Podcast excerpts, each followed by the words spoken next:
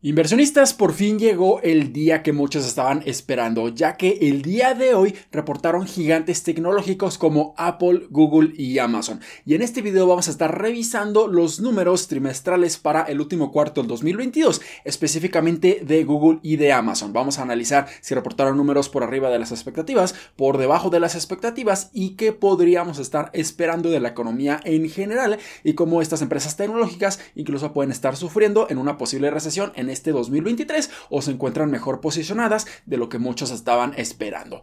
Hola, ¿qué tal inversionistas? Mi nombre es Humberto Rivera y bienvenidos de vuelta a Vida Financiera, donde hablamos de finanzas, inversiones y generación de patrimonio. Así que si estás muy interesado en estos temas, considera suscribirte, dale like y comparte este video con tus familiares y amigos. Así que primero vayamos a analizar lo que Google estuvo reportando para su último cuarto del 2022. Así que como pueden ver en el encabezado de la noticia, no fueron buenas noticias para esta compañía, ya que fallaron en las expectativas, fallaron en cuanto a las utilidades, en cuanto a la rentabilidad y además los ingresos generados por su unidad de negocio de YouTube realmente no cumplieron lo que se estaba esperando. Así que si analizamos los números que estuvo reportando Google, aquí vemos que reportaron utilidades por acción de un dólar con 5 centavos, mientras que se esperaban un dólar con 18 centavos. Aquí fallaron las expectativas. En cuanto a ingresos totales, reportaron 76.05 mil millones de dólares contra los de 76.53 mil millones de dólares, también fallando en cuanto a los ingresos totales de la publicidad generada en su plataforma de YouTube, generaron 7.96 mil millones de dólares contra 8.25 mil millones de dólares, que era lo que se esperaba, aquí también fallaron.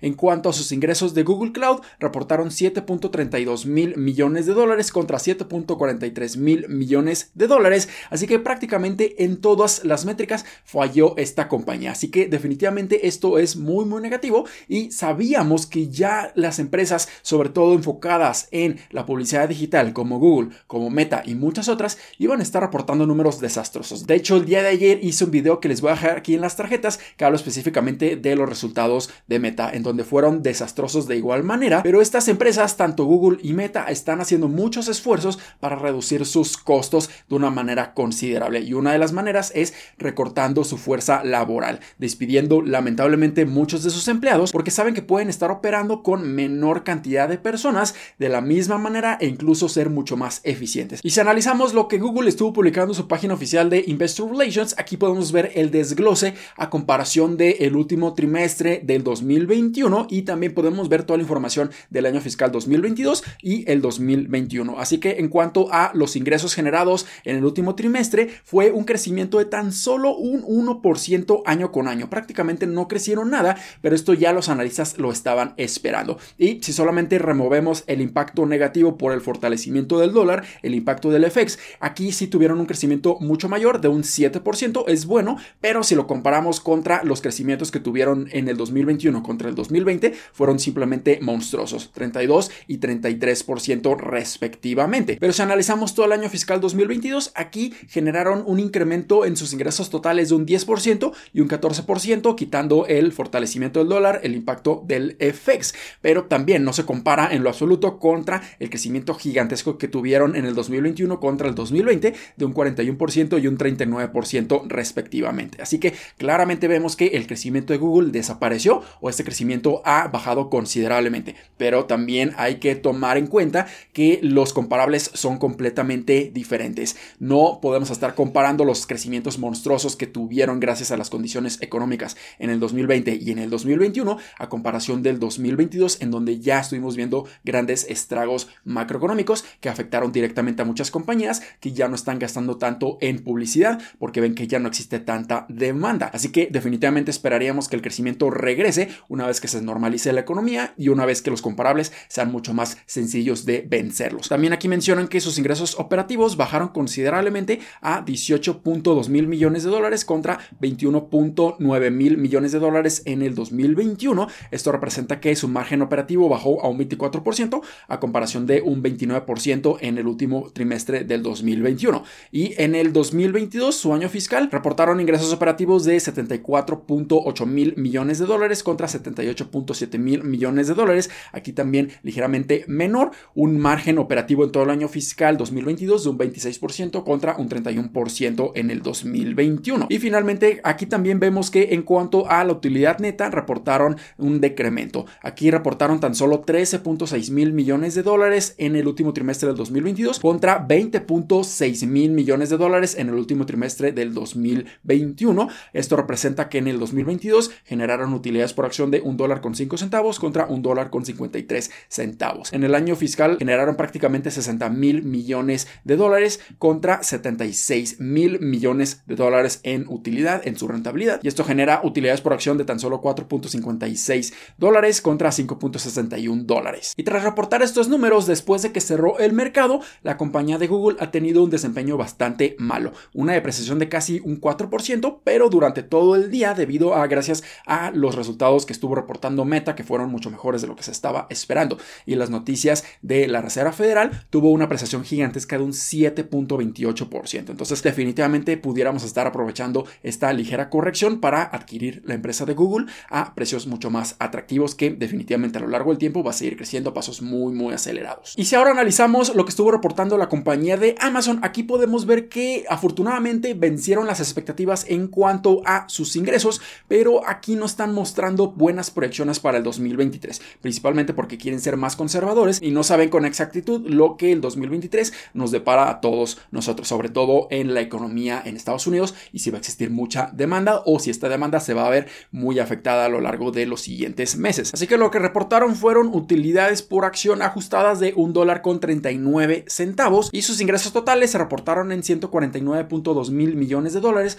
contra 145.42 mil millones de dólares, que era lo que se esperaba, superando las expectativas. En cuanto a Amazon Web Services, su unidad de negocio de cloud reportaron 21.4 mil millones de dólares contra 21.87 mil millones de dólares, fallando ligeramente las expectativas. Y en su negocio de la publicidad, aquí vemos que reportaron 11.56 mil millones de dólares contra 11.38 mil millones de dólares, que era lo que se estaba esperando. Y lo que están mencionando ellos es que durante el primer trimestre de este 2023 vayan a estar reportando ingresos totales de entre 121 y 126 mil millones de dólares y esto representaría un incremento en sus ingresos totales de entre un 4 hasta un 8%. Y si lo comparamos contra las expectativas de 125.1 mil millones de dólares, bueno, aquí en su rango superior ligeramente superaron estas expectativas. Y si analizamos lo que Amazon estuvo publicando en su página oficial de Investor Relations, aquí podemos ver que en cuanto a sus ingresos totales, incrementaron a una razón de un 9% año con año. Y si excluimos todos los impactos negativos del fortalecimiento del dólar,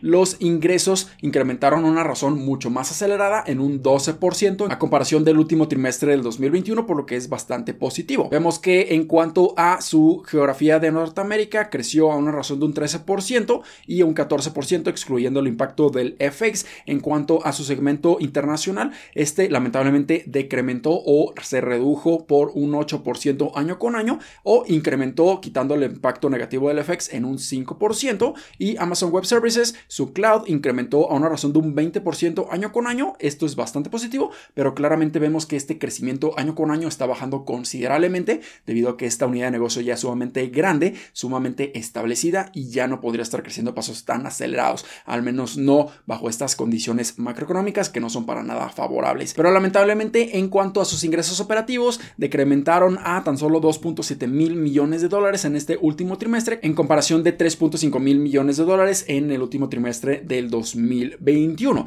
Y también vemos que prácticamente sus segmentos geográficos de Norteamérica tuvieron una pérdida operativa de 0.2 mil millones de dólares. Su geografía internacional también tuvieron una pérdida operativa muy grande de 2.2 mil millones de dólares. Y aquí su única unidad de negocio que sí realmente está generando una utilidad operativa es en cuanto a Amazon Web Services con 5.2 mil millones de dólares. También vemos que su utilidad neta decrementó a tan solo 0.3 mil millones de dólares. Esto representa que generaron tan solo 0.03 dólares por cada una de sus acciones, a comparación de 14.3 mil millones de dólares o 1.39 dólares por cada una de sus acciones en el último trimestre del 2021. Pero esta reducción considerable en sus utilidades se debe principalmente a que estuvieron considerando toda la pérdida en cuanto a su inversión en Rivian Automotive. En cuanto a su efectivo proveniente de sus operaciones, incrementó una razón de un 1% en todo el año fiscal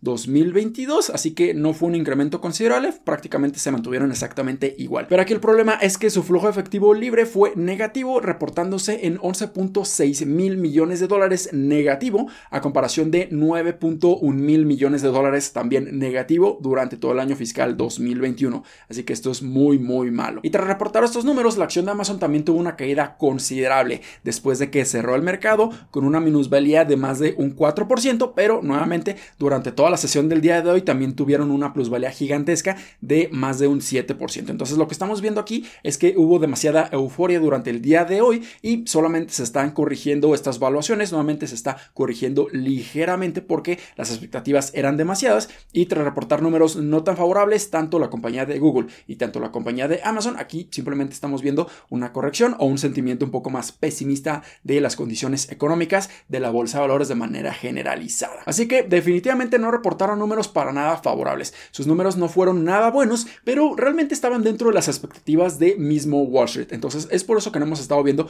correcciones gigantescas en estas compañías, sobre todo en Google, en donde ya está cotizando una evaluación aún mucho más atractiva que, por ejemplo, Amazon, y eso nos pudiera dar una buena entrada para empezar a acumular posiciones en ya sea Google o en Amazon, siempre y cuando nosotros estemos haciendo nuestro análisis para saber si se adecua nuestra inversión y si sus evaluaciones están teniendo bastante sentido en estos momentos. Así que definitivamente en este 2023 pudiéramos ver mucha volatilidad, pero definitivamente tenemos mucha más certeza de cómo está posicionada la economía y cómo la Reserva Federal va a estar incrementando o actuando en cuanto a las tasas de intereses en Estados Unidos y eso nos pudiera dar un alivio un poco más grande de lo que se estaba esperando y a lo largo del 2023 incluso pudiéramos ver una gran recuperación en la bolsa de valores, sobre todo en estas compañías que han estado muy castigadas aún durante el 2022 e incluso se encuentran evaluaciones muy por debajo de sus máximos históricos, así que pudieran ser aún buenas oportunidades de compra si vemos aún más volatilidad. Así que espero que este video les haya sido bastante útil y educativo.